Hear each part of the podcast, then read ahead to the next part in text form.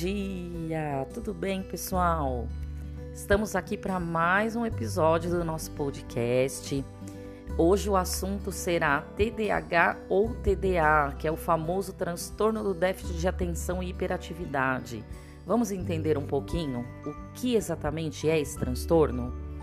Bom, o TDAH ou TDA é um transtorno do neurodesenvolvimento específico, ou seja, ele não é um transtorno da aprendizagem. Existe muita confusão em relação a isso, tá bom? Então que fique claro que ele é um transtorno do neurodesenvolvimento. O que que significa? Né? Isso significa que ele pode afetar a aprendizagem, mas não causa transtorno de aprendizagem, entenderam? Ele é caracterizado pela clássica tríade de sintomas que inclui a falta de concentração, que é o foco, né, que vocês sabem, que é o déficit de atenção, a hiperatividade, ou podemos chamar de excesso de energia, e impulsividade. Então, para vocês terem uma ideia, nos Estados Unidos, cerca de 17 milhões de pessoas sofrem com esse problema. No Brasil, apesar das estatísticas precárias, calcula-se que pelo menos 3 milhões de brasileiros convivam com essa patologia. É, no entanto, a maioria deles nem sabe que tem, tá bom? Estudos feitos pela comunidade médica e científica mostram que entre 6 e 11% de crianças e 3% dos adultos da população mundial, ou seja, do mundo inteiro, sofrem com esse transtorno. Essa fonte é de 2014, tá bom? É da Agência de Saúde, é o, é o mais recente que a gente tem. É... E quem é que pode apresentar o TDAH ou TDA? Olha, pode ocorrer em crianças ou adultos, homens ou mulheres, qualquer etnia, qualquer camada socioeconômica, nível de escolaridade e grau de inteligência, ou seja, não existe é, um público-alvo, qualquer pessoa pode sofrer do transtorno, tá bom? Até pouco tempo atrás, achava-se que somente crianças apresentariam transtorno e que a tendência era superar espontaneamente na adolescência, porém Sabe-se hoje, né, pessoal, que apenas um terço irá superar o TDA é, nessa fase de adolescência e os outros dois terços vão ter que conviver com ele por toda a vida. É, quais são os sintomas, então, principais, tá? Então, um dos sintomas é a desatenção. O que seria essa desatenção? É divagação em tarefas, falta de persistência, dificuldade de manter o foco, desorganização, falhas de memória, distração e sonhos acordados, é, principalmente quando está lendo ou ouvindo por obrigação. Né? Então, essa é, esses são alguns dos sintomas que, que, que caracterizam a desatenção, tá bom? E a hiperatividade, o que exatamente é essa hiperatividade? É, vocês devem perceber crianças que ficam correndo o tempo todo, né? Isso é uma atividade motora excessiva que a gente chama, que é a hiperatividade, tá? Então ela corre mesmo quando isso não é apropriado, né? Ou fica se remexendo, ou batucando, ou fica conversando em excesso em momentos que não deveria fazer isso. É, no adulto, já lógico, você não vê adulto fazendo isso, né, pessoal? No adulto é diferente, é uma inquietude extrema, né? Você percebe que ele tem preferência por ambientes agitados e ele tem muita irritação com tarefas repetitivas e monótonas, tá? Então veja que a hiperatividade tem uma manifestação diferente em adultos. E outra, outro sintoma que faz parte dessa tríade é a impulsividade. O que, que é essa impulsividade? A dificuldade de autocontrole, alteração rápida de humor, é, falar e agir precipitadamente, não para para pensar antes de fazer as coisas. É, e isso faz com que ele tem, acabe até se arrependendo muitas vezes, né?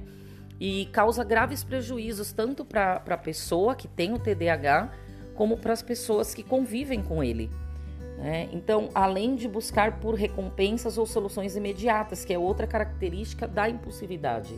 Um exemplo: gastar dinheiro em excesso, comer em excesso, falar em excesso, tudo isso são sintomas de impulsividade. Agora, como que é feito o diagnóstico desse TDAH? Bom, um ponto importante que será considerado pelo médico especialista em TDAH é o padrão persistente dos sintomas, ou seja, a pessoa apresentará um quadro de sintomas há pelo menos seis meses, em vários ambientes que frequenta, Ou seja, não é só em um ambiente. Ah, eu só tenho esses sintomas em casa. Não, pessoal. Se você é TDAH, você vai ter esses sintomas em outros ambientes, tá? Na sua casa, na escola, no trabalho, no parque, é, em qualquer lugar que você esteja. É, eu quero ressaltar a importância do diagnóstico ser feito ainda na infância.